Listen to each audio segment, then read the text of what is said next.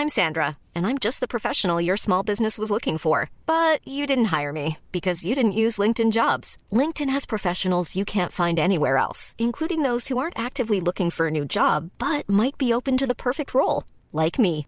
In a given month, over 70% of LinkedIn users don't visit other leading job sites. So if you're not looking on LinkedIn, you'll miss out on great candidates like Sandra. Start hiring professionals like a professional. Post your free job on linkedin.com/people today.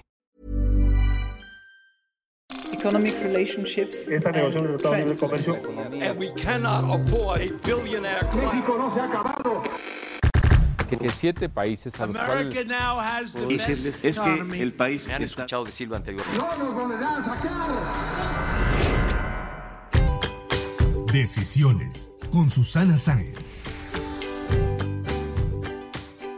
Hola, yo soy Susana Sáenz y en este episodio de Decisiones platiqué con Juan Carlos Baker, quien fue subsecretario de Comercio Exterior de la Secretaría de Economía en la administración pasada, en la cual, además de otros asuntos, fue parte de la negociación del Telecán, ahora Temec. Quise tener esta conversación con él porque, a pesar de que ya lo había entrevistado en diversas ocasiones, nunca había podido profundizar sobre su larga trayectoria en comercio exterior, aunque está joven, pero lleva más de 20 años en el comercio internacional, negociando acuerdos, eh, platicando con personajes nacionales e internacionales de todo tipo. Entonces, pues me parecía interesante conocer los retos a los que se enfrentó, algunas anécdotas, además de lo que sigue para él ahora que no está en el sector público. Esta grabación fue antes de la crisis del coronavirus, por eso no hablamos de los retos de la pandemia. Acompáñenme. Decisiones con Susana Sáenz. Hola Juan Carlos, qué gusto. Al contrario, Susana, muchas gracias por la invitación. Es un proyecto eh, del cual, bueno, me habías platicado y, y sé el entusiasmo que, que tienes y estoy seguro que te va a ir muy bien. Y pues bueno, muy honrado de poder ser parte también de, del inicio de esta nueva actividad y faceta tuya. Mucho éxito. No, al contrario, muchísimas gracias Juan Carlos y a mí me da mucho gusto poder platicar con gente como tú que ha sido pues eh, has sido una persona clave para el desarrollo del país. Pero pues bueno, yo creo que la gente que nos escucha principalmente te conoce eh, pues la larga y tediosa negociación del Telecán, que ahora es el TEMEC, esa exitosa negociación, pero antes de eso, durante más de 20 años, pues estuviste en la administración pública precisamente en temas de comercio exterior. ¿Cómo fue este proceso, este crecimiento a lo largo de, de más de 20 años? Claro, mira, yo este yo eh, estudié comercio exterior, en, bueno, se llamaba en ese momento comercio internacional la carrera. Estudié en el TEC de Monterrey, yo soy originario de Monterrey, aunque ya tengo más de 20 años viviendo aquí en la Ciudad de México. Y yo siempre me considero una persona muy afortunada porque yo fui, eh, tuve la ventaja o tuve el privilegio de poder estudiar lo que yo quería y después hacer una carrera a partir de, de esa eh, pues de, esa, de, ese tema que a mí me gustaba tanto. También yo estudié la carrera y aquí un poco ya se van a dar cuenta de la edad que realmente tengo, pero yo entré en la carrera eh, en un momento muy complicado también para el país. Yo entré uh -huh. en, en, agosto de 1994, o sea, uh un momento sí. en donde el, el, Telecán 1 acababa de entrar, tenía seis meses, había entrado uh -huh. en vigor, pero pues sin saberlo en esos momentos también ya se presagiaba una crisis mayúscula para el país.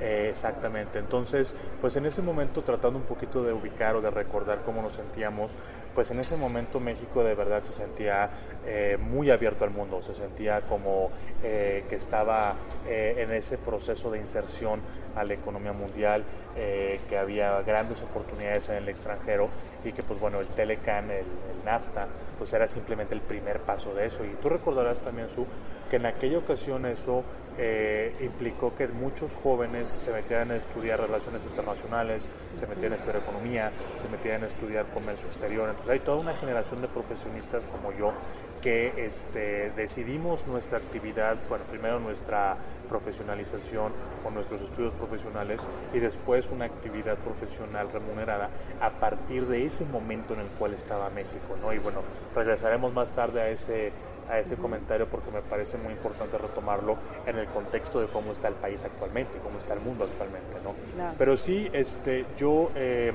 yo me vine a la Ciudad de México pues un poco antes de terminar la carrera. Yo inicié primero este, en lo que entonces era la SECOFI, la Secretaría de Comercio y Fomento Industrial, eh, pero ya existía el área que después yo tuve muchos años el honor de encabezar, que era la subsecretaría, en ese entonces era la subsecretaría de negociaciones comerciales. Mi primer jefe que yo tuve ahí fue el doctor Jaime Zabudowski. Eh, yo entré pues yo tenía 20 años, 21 años, estaba muy chiquito y yo entré a su oficina eh, en la coordinación de asesores y después también ahí pues pasé por todas las eh, los cambios posteriores de, pues, de administración, porque efectivamente era de un presidente a otro, pero otra vez un momento muy histórico del país, porque fue el primer cambio de, eh, pues de partido. Eh, después yo me voy a estudiar, me voy a hacer mi maestría con el apoyo del gobierno británico, me dan una beca, la beca Chevening, y yo me voy a estudiar política económica a la Universidad de Warwick, en Inglaterra. Y ahí todavía no existía el servicio civil de carrera, o sea, la idea de pedir una licencia para que te vayas a estudiar y luego regreses, pues era inexistente. Entonces yo tuve que renunciar a mi trabajo, eh, me fui a estudiar y regresé y tuve la ventaja de que me volví a incorporar a la Secretaría de Economía, pero ahí ya, sí, este, en ese entonces el secretario era, eh, ya no era Ernesto Derbez, porque él se había ido a ser canciller, era Fernando Canales. Y en ese momento, bueno, yo ya con la parte más personal un poco más estructurada, ya había estudiado un poco más, traía más conocimiento. Eh, ahí es en donde ya me meto completamente a una parte de especialización. Empiezo a, participar en procesos de negociación, principalmente en Asia al principio, con Japón, con Corea. El de Japón concluyó exitosamente, el de Corea no, no, no se ha podido todavía tener ahí ese, ese elemento de, vinculación con Corea, que después ya siendo yo subsecretario me tocó revisar o volver a ver ese tema y bueno, fue algo medio nostálgico. ¿no? Pero vaya, eso es otra vez el, ubicándonos un poco en el contexto, estábamos hablando de este, pues, la última parte del sexenio del presidente Fox, en donde ya se percibía que había un cambio muy fuerte en el mundo, derivado de pues los ataques terroristas en Estados Unidos. O sea, todo lo que nosotros habíamos y que incluso como te explicaba para mí fue un aliciente y un, elemento para definir qué quería estudiar, a qué me quería dedicar, etcétera, pues todo eso pareció derrumbarse en el momento en que se cayeron las Torres Gemelas, porque en ese momento, en septiembre del 2001, pues el mundo se empezó a preocupar de otras cosas, el tema de abrirse otra vez al comercio y estar promoviendo el flujo de personas y de capitales, pues no empataba con una dialéctica del mundo que en ese momento empezó a ser el tema de seguridad el tema de estar nosotros conscientes de que, pues sí, igual tener productos de muchísimas partes del mundo a nuestra disposición en un supermercado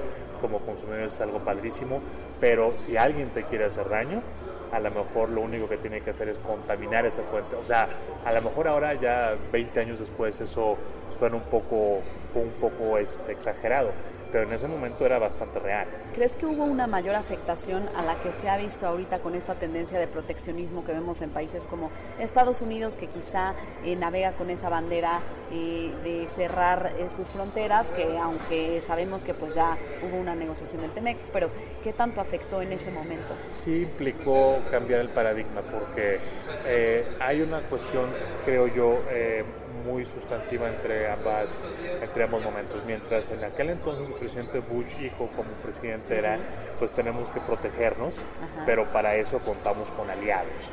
Y ahí es en donde bueno México y Canadá eh, empiezan a tener otra serie de, de, pues, de dimensiones o de entendimiento en el ideario de Estados Unidos.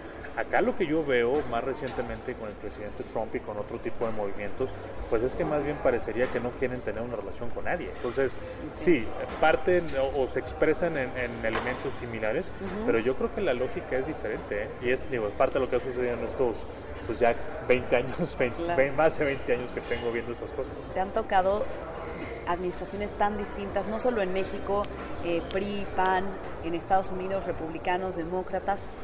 ¿Qué anécdotas nos puedes compartir, por ejemplo, de lo que mencionabas de George Uy, este, antes existió un mecanismo derivado de esta idea de integrar seguridad y comercio.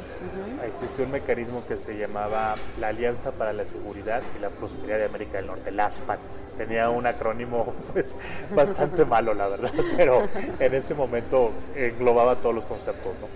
fue lo que promovió que los presidentes de América del Norte se reunieran una vez al año. Ya después otras ideas que cayeron en desuso, pero lo primero que se promovió fue ese encuentro trilateral. Entonces, bueno, en fin, el primer encuentro de hecho fue en México, fue en, Cancún.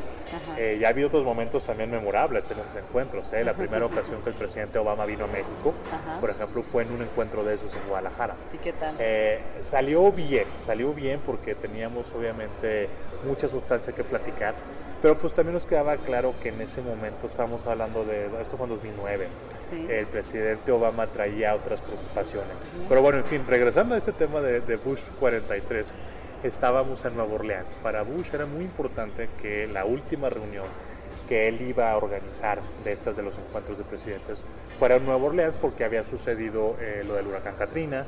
Para él era muy importante mostrar que la ciudad ya se estaba recuperando y que estaba otra vez tomando este espíritu que siempre ha caracterizado a Nueva Orleans. Entonces, bueno, estamos ahí en Nueva Orleans. Eh, a mí me toca ir como yo era en ese momento director general de América del Norte en la Secretaría de Economía, entonces yo tenía pues toda la coordinación de esos temas y del policy, de la política comercial con los socios. Entonces vamos para allá. Eh, y estoy yo este, tratando de moverme entre un edificio y otro, la seguridad evidentemente muchísima, era muy complicado trasladarte, yo tenía que caminar por muchas calles, etcétera. Entonces en una de esas ocasiones me, me equivoqué y di la vuelta en una esquina que no debería. Y así donde voy saliendo de, pues, de la calle, de la poca calle, me topo de frente una serie de manifestantes que estaban de hecho bastante molestos. Y ahí ya no había protección, ahí ya no había ningún tipo de filtro. Y entonces pues yo yo me veía que estaba en una reunión, ¿no? O sea, cargando cualquier cantidad de papeles y con el gafete colgando, etcétera. Y entonces pues me vieron y me empezaron a gritar, yo me asusté y empecé a caminar a tratar de regresar a donde estaba la reunión. Me pude meter como, pues no sé cómo, francamente, me metí por una puerta este, de, pues una puerta de servicio, de hecho, y en donde salgo el pasillo me topo de frente al presidente Bush que venía saliendo de otra reunión que él tenía y, pues nada más me vio y, me dijo buenos días y yo le dije buenos días dije señor presidente buenos días y como que volteó así a, a ver era evidente que yo estaba perdido, ¿no? Pero otra vez en un tema o en una cuestión en donde se supone que tiene que estar súper seguro todo y que nada vaya a representar una amenaza potencial, pues yo me pude, ver, me perdí, me metí al edificio por una puerta que no era y sin planeármelo pues llegué a toparme al presidente de frente, ¿no? y bueno, hay varias de esas, ¿no? Me acuerdo mucho de esa, ahorita que mencionamos esta de Guadalajara, ¿no? Que fue el presidente Obama eh, el presidente era Felipe Calderón. Era muy importante, era la primera ocasión que el presidente Obama iba a venir a México, teníamos que convencerlo de llevar adelante una agenda. Aquí, digo, nos acordamos de lo que dice Trump porque la negociación del USMCA es todavía muy reciente, pero si hacemos memoria, y estoy seguro que todavía en YouTube deben de estar los videos, el presidente Obama en su momento eh, sobre todo cuando estaba batallando con Hillary Clinton para ser el candidato demócrata, el presidente Obama también decía que él iba a renegociar el NAFTA, que había cosas que no estaban bien, el tema laboral. Entonces, bueno, no al nivel de preocupación que después generó Bush, pero en ese momento pues también teníamos nosotros legítimamente unas dudas acerca de cómo iba a ver el presidente Obama la integración en la región. Entonces, bueno, esa reunión de Guadalajara era importante para eso. Eh, y ahí también tengo una anécdota increíble. Estaba yo, este, ya terminé, no sé, terminé de trabajar como a las once y media de la noche, o sea, ya muy, muy, muy, muy tarde. Y entonces traté de dormir unas horas y de repente pues sonó mi teléfono y, y era mi jefa y pues me dice que se quería regalar al presidente Obama y al primer ministro, este, el primer ministro de Canadá que se les quería regalar unos libros de, que explicaran toda la producción del tequila y de dónde venía y por qué era tan representativo y todo, ¿no? Y se los querían dar en el desayuno del día siguiente. Entonces yo los tenía que tener de alguna manera a las 7 de la mañana. Y obviamente además los necesitábamos en inglés. Entonces, este... Y Amazon en esos momentos no, pues no, no, claro que no existía, ¿no? Eh, entonces lo que pues ahí mis, mis amigos de la industria tequilera de, de Jalisco, por cierto, si alguien está escuchando, le mandamos saludos, pues ellos fueron los que me sacaron del apuro. Empecé yo a hacer llamadas a las 2 a.m. eh, y alguno me contestó y le expliqué el problema que tenía y en ese momento este pues mi amigo se pues se quitó la pijama, fue y abrió la oficina, sacó los libros que tenía y fue y me los llevó. Y ya Qué yo ahí en el hotel los, este, los envolví, les pusimos una tarjetita y un moño y estaban listos a las 7 de la mañana. Pero mira, obviamente para mí son anécdotas divertidas y son- Claro. es lo que le viene a dar un poquito como de sabor a, A momentos de mucho estrés, a momentos de mucha preocupación. Claro. Pero también lo que eso dice, y es algo que vale la pena recordar ahora también, este, el servicio público, su servicio público demanda mucho más que solamente lo que tu trabajo te pide hacer. O sea, todos tenemos una responsabilidad, sin duda, pero cuando estás trabajando para México, cuando estás trabajando para el país, pues luego de repente te, te las ingenias para, para resolver problemas de este tipo, ¿no? Que insisto, yo te lo cuento como de manera muy chusca, pero pues vaya, sí era... No, en ese momento genera Ajá. mucho estrés. Sí, claro, Y muchísimo. bueno, hablando de estrés, yo creo que nada se compara con el estrés que habrá generado la renegociación del Telecan, ahora Temec USMCA, eh, el negociar con el equipo de Donald Trump, Robert Lighthizer, no sé cómo habrá sido también en los acercamientos con Chrystia Freeland, eh, e incluso me imagino que en alguna ocasión te habrá tocado estar en reuniones con el presidente Donald Trump, quizá una chamba que no sé si te imaginabas cuando te hicieron subsecretario de Comercio Exterior. No, francamente no, mira, y, eso es muy, eso es un muy buen punto de partida, porque este, yo, eh, yo me involucro primero en la negociación del Transpacífico. Eh, yo siendo director general de América del Norte eh, y se lanza esta iniciativa y nos tenemos que, que subir a participar en ella. Y pues para mí implicó un trabajo de tres años y medio, en donde era viajar muchísimo tiempo muy lejos, en donde por primera ocasión México estaba eh, desempolvando una serie de iniciativas o de ideas que habíamos desarrollado para otras cosas y que queríamos incorporar ahí. Eh, por supuesto también el país. Y esa es una idea que yo creo que, que, bueno, en algún momento la, la terminaré de desarrollar. Pero el, país, si bien está ligado geográficamente a Estados Unidos y es nuestro principal socio comercial, y eso no va a cambiar, yo creo que México se está volviendo un país más asiático, este, en el sentido de la vinculación que tenemos con esos países. Y nada más, pues hay que ver los números del comercio que tenemos con China, del comercio que tenemos con Japón, del comercio que tenemos con Corea. Entonces, pues de alguna manera esa es como que la historia no contada de nuestra integración comercial. Pero bueno, ahorita regreso a esa parte. Entonces, yo este, junto con, con el equipo en ese, en ese proceso, a mí me toca ser eh, jefe negociador adjunto. Eh, además de que yo llevaba una serie de capítulos en individual, el tema de competencia, el tema de este, empresas comerciales del Estado, veía también algunas cosas de acceso. Pues bueno, para mí ese proceso del de, el Transpacífico fue este, muy, muy enriquecedor.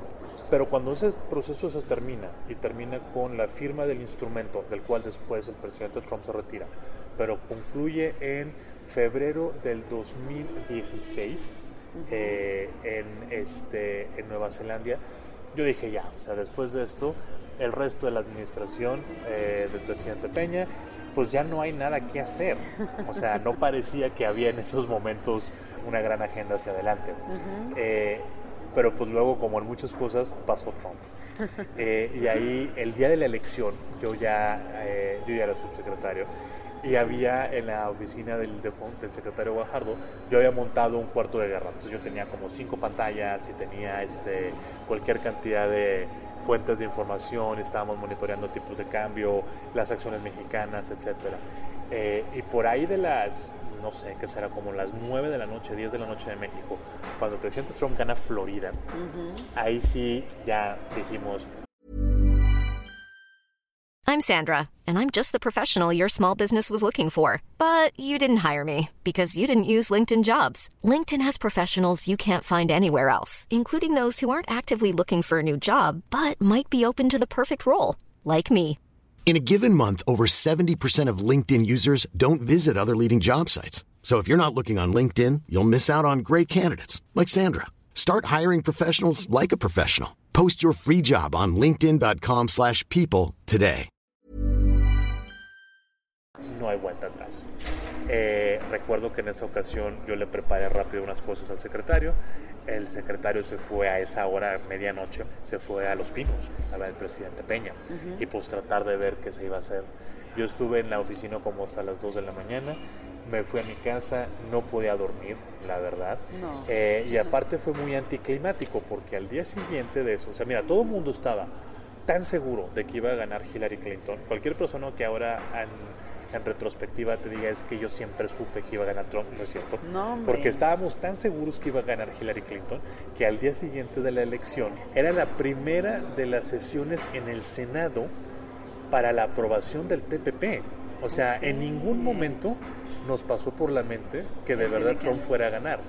Eh, y bueno, pues totalmente anticlimático porque llegó yo y estaba, bueno, estaba la entonces senadora Gabriela Cuevas, estaba varios senadores también de otras comisiones y pues el tema que íbamos a hablar evidentemente pasó completamente desapercibido porque todo fue, este, ¿y qué va a pasar con Estados Unidos? ¿Y qué va a pasar con Trump? ¿Y qué va a pasar con NAFTA?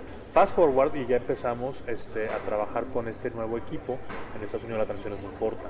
Entonces desde enero, principios de enero ya se veía que pues todo lo que habían dicho en campaña de verdad lo querían hacer.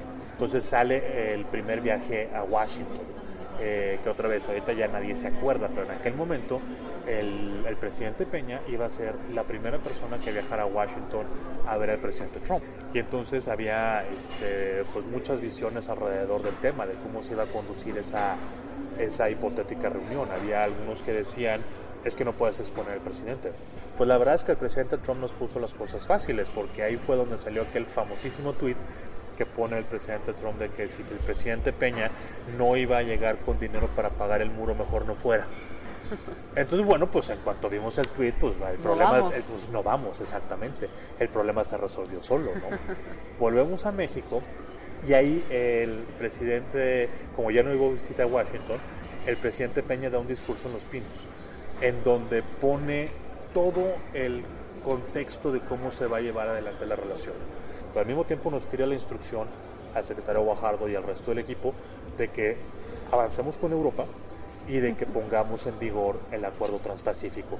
Porque ahí otra vez, ya se nos olvidó, pero en ese momento este, había una gran posibilidad de que México, y esa era mi pesadilla, mi, mi peor momento en la chamba, en esa chamba, fue febrero del 2018. Pero había una posibilidad de que, de que no tuvieras Telecán, porque Trump se salía, de que no concluyeras la negociación con Europa, porque pues, los procesos con los países europeos son mucho más complejos. Para el Telecuem. Para el Telecuem 2.0, exacto. Y que no hubiera Transpacífico, porque los países perdían el entusiasmo al momento de que se salió Estados Unidos. Entonces, eso hubiera dejado a México en el peor de los escenarios, en el peor de los mundos, y esa era mi pesadilla. Y, te digo, ese momento, febrero del 2018, yo estaba en Montreal, eh, ya estábamos en las rondas del TEMEC, no parecía que, fue, que nos estaba yendo muy bien, esa es la verdad.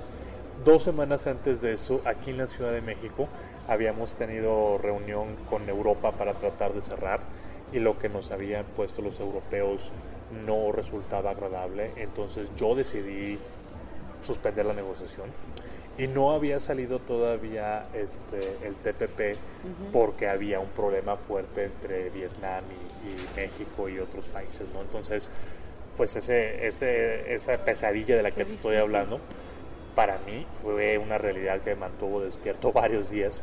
Pero después, qué satisfacción pensar que los tres tratados se lograron, ¿no? Bueno, así como te estoy hablando de ese momento para mí, eh, el, el reverso de la moneda pues es abril del 2018, en donde pues ya la negociación del TEMEC, todavía hubo varias crisis después, pero ya en ese momento estaba un poquito más madura. Ya estaba este, a punto de cerrarse la negociación con Europa, de hecho yo me fui de Washington a Bruselas y ahí cerramos la negociación. Justo antes, tú te has de acordar, de la visita del presidente Peña a Hannover para la feria. Eh, eso fue en abril del 2018 y el presidente Peña llega un domingo a Hannover y nosotros en Bruselas cerramos el acuerdo la noche anterior, el sábado anterior. Entonces, bueno, contentísimo. Y de Bruselas, fíjate mis travesías, yo me regresé a México porque, y llegué el domingo en la noche, porque el, el martes de esa misma semana que debió haber sido el 28 de abril, si recuerdo de memoria, se votó en el Senado de México el TPP. Entonces, digo, así como el momento tan negro que te estoy describiendo, pues en abril, en una semana me salieron las tres cosas. bueno, dos, dos, de tres, pues, ¿no? que ya, ya, un promedio altísimo de bateo, ¿no? Y luego ya nada más, pues meses después, en septiembre, eh, se concluye la negociación del TEMEC, que se firma el 30 de noviembre, porque también es otra cosa, o sea, al menos eh, mucha gente me ha preguntado, este, ¿cómo le hicimos? Y, y yo creo que una cosa que puedo compartirte es que la gente que estuvo involucrada, ese equipo profesionalísimo de hombres y mujeres, eh, que yo sigo, sigo diciendo que sigo sosteniendo que es el mejor equipo del mundo. Eso que te acabo de mencionar, hacer los tres tratados de manera simultánea en ese nivel de complejidad, no lo ha hecho nadie en la historia. En todos estos procesos tan emocionantes de claroscuros, me gustaría que me platicaras precisamente cómo fueron algunas de las conversaciones con Robert Lighthizer o en estas reuniones con Donald Trump, porque pues a ti te tocó estar eh, pues uno a uno con estos personajes, ¿no? Yo, al embajador Lighthizer lo considero como, como una persona este, profundamente conocedora de estos temas, pero podemos o no estar de acuerdo con lo que él cree del sistema comercial, pero sin duda es un tipo que le sabe y eso además creo que lo pone a él en un, en un espacio diferente que el resto de los miembros del gabinete del presidente Trump, porque ese señor sabe lo que, lo que hace técnicamente eh, y tiene una visión que concuerda con la del presidente. O sea, él sí sabe cómo hacer las cosas para que queden pues, en, esa, en esa dimensión. Eh, y él eres una persona que, eh, pues evidentemente es un negociador muy duro, es una persona que, que sabe en algún momento dado apretar los botones correctos, o sea, lo que me refiero es, pues sabe que, por ejemplo, el sector automotriz, que eh, sigue siendo uno de los, eh, de, los sectores en los que la negociación del TEMEC eh, generó el mayor número de cambios, pues él sabía que evidentemente este, podía, podía apretar, podía este, expresar una serie de demandas en ese sector y que pues México iba a hacer lo posible por tratar de acomodarlo. ¿sí? ¿Por qué? Pues porque evidentemente hay una relación muy fuerte entre nuestras exportaciones y ese sector. Eh, también es una persona que de alguna manera también sabe escuchar. Eh, nosotros sabíamos que muchos de los temas en los cuales él era tan insistente, que no hubiera solución de controversias, que no hubiera este, protección a las inversiones, etcétera, pues sabíamos que era una posición negociadora. Eh, pues porque el Congreso de Estados Unidos nunca iba a aprobar un tratado que no fuera ejecutable, que no fuera enforceable, ¿sí?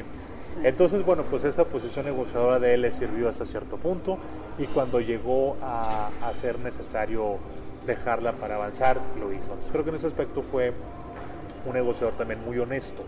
O sea, sabía en qué momento las fichas que se habían puesto con tal de construir una posición, pues ya era momento de retirarlas, porque la, ciencia de esto eh, no solamente es ser, eh, eh, o sea, negociar un tratado, negociar un acuerdo, pasa también por el momento de saber en qué momento cerrarlo.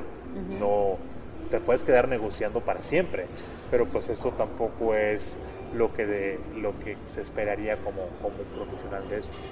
Creo que también Lighthizer fue una persona que, que yo al menos me, me sorprendí gratamente, pero me sorprendí mucho de encontrarle una habilidad política que antecesores suyos en el USTR, en la representación comercial de Estados Unidos que, yo he conocido, no, no necesariamente tenían. O sea, el hecho de que Lighthizer haya conseguido que los demócratas en Estados Unidos que se han opuesto al libre comercio desde épocas bueno, ancestrales, eh, votaran de esta manera tan abrumadoramente a favor del acuerdo, pues para mí sí fue una sorpresa.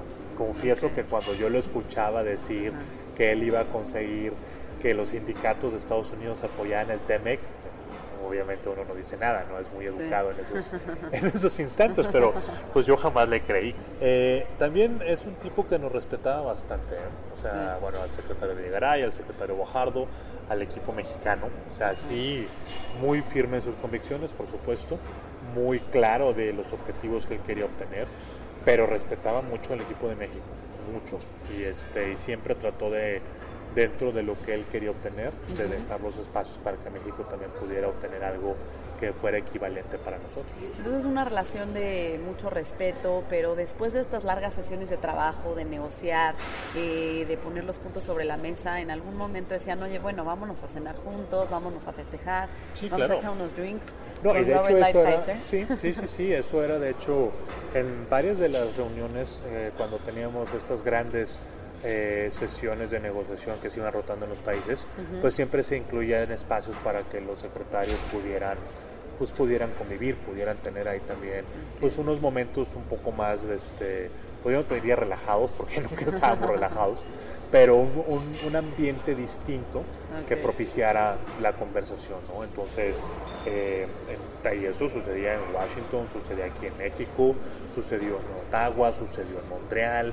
Entonces, claro, o sea, siempre se tienen que encontrar esos momentos después de estar tanto tiempo juntos y de conocernos y de saber, eh, pues, cómo piensa literalmente la otra persona, pues es inevitable que esas cosas pasen. Oye, ¿y con Donald Trump alguna reunión, alguna comida Eh, bueno, con Donald Trump yo, yo tuve oportunidad de verlo, pero la verdad es que ahí sobre todo los que interactuaban en ese nivel era, era el secretario de Garay, el secretario Guajardo. Yo sí recuerdo un par de ocasiones en Washington en donde las cosas se pusieron un poco complicadas y pues ahí los funcionarios de Estados Unidos iban y le decían al presidente Trump, el acuerdo va de esta manera y sí vamos a salir o no vamos a salir. Y pues bueno, eso lo que generaba era una cascada de telefonazos y eventualmente nos llegaba la presión a nosotros, ¿no? Creo que eh, este podcast que se llama Decisiones, hay un punto muy importante que me gustaría que nos compartieras. ¿Qué decisión ha sido eh, pues trascendental en tu vida haciendo honor al nombre de este podcast? Una decisión profesional eh, que yo tuve fue, pues sin duda, esa que te mencionaba de, de, de febrero del 2018. ¿no? O sea, mis decisiones en ese momento, eh, pues sí, las tomé convencido que era lo mejor, pero pues no te oculto tampoco que sí, sí me daba pues un poco de inquietud que no fuera lo adecuado. Y quizá había mucha gente que no estaba de acuerdo, Eh, Pues digo, nunca me lo mencionaron de esa manera, pero sin duda podía ser algo algo a, a debatir, ¿no? Pero, eh, o sea, en ese momento, haber dicho la negociación con Europa no tiene lo que yo necesito para que sea aceptable en el Senado, entonces, pues prefiero suspenderla. Eh, eh, que también en ese momento se haya tomado la decisión de cerrar o de concluir el proceso del Transpacífico sin Estados Unidos, que es- esa, por ejemplo, sí me, la, sí me la llegaron a cuestionar mucho. Yo recuerdo reuniones en donde yo iba y explicaba lo que estábamos haciendo y varias personas de la audiencia me decían, Juan Carlos, este, está muy bien, eh, nos cae muy bien Japón y nos cae muy bien Australia, pero la prioridad es Estados Unidos. Deja todo a un lado y asegúrate que Estados Unidos no se pierda. Y yo ahí siempre fui muy firme. Le dije, no, a ver, es que no se dan cuenta que podemos acabar sin nada. Claro. Este, y si Estados Unidos es la prioridad, no lo discuto, pero Japón es la tercera economía del mundo. Entonces creo que mi decisión, ha- haciendo otra vez alusión a, tu, a tu comentario y al, al podcast, profesionalmente fue esa. Las decisiones que se tomaron de sacar adelante todos los procesos de manera simultánea, sabiendo lo que eso iba a implicar para todos. ¿eh? Decisiones personales, pues bueno, obviamente este, las decisiones que, que, que tomé que de alguna manera son satisfactorias desde el punto de vista profesional, pero que personalmente sí tuvieron, tuvieron una implicación ¿no? para mi familia. Entonces eso sí fue sin duda una decisión consciente y de la cual no me arrepiento, pero pues lo que implicó fue que pues en una en un buen número de años yo me desaparecí. Mi, mi esposa se ríe y dice, bueno, de hecho no le da tanta risa, pero me, me dice es que tú te subiste a un avión para ir a Nueva Zelanda en el 2012 y tú regresaste seis años después, En el 2000. cuando te bajaste del avión de Buenos Aires el 30 de noviembre eh, del 2018. Y bueno, Wow. obviamente pues es una parte que lo dramatiza, pero pues creo que sí hay algo de razón en eso. Claro, Para no esas decisiones fácil como familia. en mi vida personal fueron, fueron decisiones, insisto, que no me arrepiento, los haría de nuevo, pero que desde el punto de vista personal, pues para mí sí fue una implicación muy grande. Precisamente, ¿cómo le haces para combinar esa parte? Creo que es una pregunta que se hace mucho a las mujeres, ¿no? De cómo combinas la parte personal y la profesional, pero creo que eh, lo debemos tomar en cuenta también para los hombres, ¿no? Esos seis años que para ti fueron eh, de estar subiéndote un avión, bajándote, viajando, reuniones tras reuniones, ¿cómo combinas esa parte personal y? Bueno, pues yo lo que trataba de hacer era, primero cuando estaba aquí en México, este, cada minuto que podía yo eh, era estar con mi familia. Pues también me ayudaba a, a, sacar adelante lo demás, porque pues cuando estabas lejos del otro lado del mundo, eh, pues extrañas mucho. Yo recuerdo que en un par de ocasiones, eh, una vez en Australia y otra vez en China, eh, pues, pues yo sí tuve como un, un, impacto emocional muy fuerte, ¿no? Y en otras ocasiones de plano me, me puse a llorar porque no podía, con la diferencia de horas, yo no podía ver a mi hija antes de que se fuera, a mi hija y mi esposa no las podía ver antes de que se fueran a, a, la escuela y a trabajar y todo lo demás. Entonces para mí fue tal el nivel de frustración que ahí delante de todo el mundo y mis amigos este, también me ayudaron mucho en ese aspecto. Pero pues ahí delante de todo el mundo me, quebré y se me salieron las lágrimas. Pero lo que está increíble yo creo que a pesar de que esos seis años quizás estuviste... Eh, pues en un ritmo de trabajo muy difícil que te costaba más trabajo pues estar con tu familia y todo, la trascendencia de esas decisiones que tomaste, o sea, tus hijas quizá ahorita eh, están más chicas, no lo entienden, pero más adelante saber que las decisiones que tomó su papá, el trabajo que hizo, impactó en el país, ¿no? Como ubicas esa trascendencia. Eh, bueno, a ver, obviamente yo me siento muy orgulloso de lo que hicimos, me uh -huh. siento muy orgulloso del equipo, una, una, parte del éxito creo que también tuvimos es que ninguno de los que estuvimos involucrados en ese proceso eh, se, se, distrajo. Es decir, ninguno de nosotros estaba pensando en ser diputado okay. o de aquí me voy a ser, ya sabes, el CEO de la empresa multinacional X. Nadie hablaba de eso. Todos estábamos concentrados exactamente en lo que tenemos que hacer. Pues muchas felicidades, Juan Gracias. Carlos. ¿Qué sigue para ti? Sabemos que bueno, ahora estás con la consultora, también das clases en la UP, además estás estudiando un doctorado, no sí, paras. pues bueno, eh, ¿cómo me veo en varios años? Pues mira, yo creo que tengo que eh, consolidar esos proyectos que tengo, este, uh -huh. que les acabo de compartir, terminar el doctorado, continuar consolidando y haciendo crecer mi empresa, este, pasando tiempo con mi familia, sin duda, eso es algo que también para mí este, es algo, es una prioridad en estos momentos. Eh, mis hijas pues ya tienen 7 y 3 años, entonces uh -huh. antes a lo mejor no se notaban que, que, yo no estaba, pero ahora sí se dan cuenta cuando no estoy. Claro. Eh, entonces bueno, eso también me, me entusiasma mucho. Muy bien, Juan Carlos. Pues yo te agradezco muchísimo tener esta plática. Gracias a ustedes. De nuevo, mucho éxito con este programa. Este, sé que va a resultar muy interesante. Y pues a la orden, aquí andamos. Si te gustó este podcast, recuerda suscribirte en Spotify, Apple Podcast o en mi canal de YouTube. Califícalo y comparte. También me puedes mandar tus comentarios o propuestas de a quién te gustaría que entrevistara en mis redes sociales. En Instagram y en Twitter me encuentras como arroba suscience y en Facebook diagonal suscience3. Nos escuchamos el próximo miércoles. Mom deserves the best, and there's no better place to shop for Mother's Day than Whole Foods Market. They're your destination for unbeatable savings, from premium gifts to show-stopping flowers and irresistible desserts. Start by saving 33% with Prime on all body care and candles. Then get a 15-stem bunch of tulips for just $9.99 each with Prime. Round out Mom's menu with festive rosé, irresistible berry chantilly cake, and more special treats. Come celebrate Mother's Day at Whole Foods Market.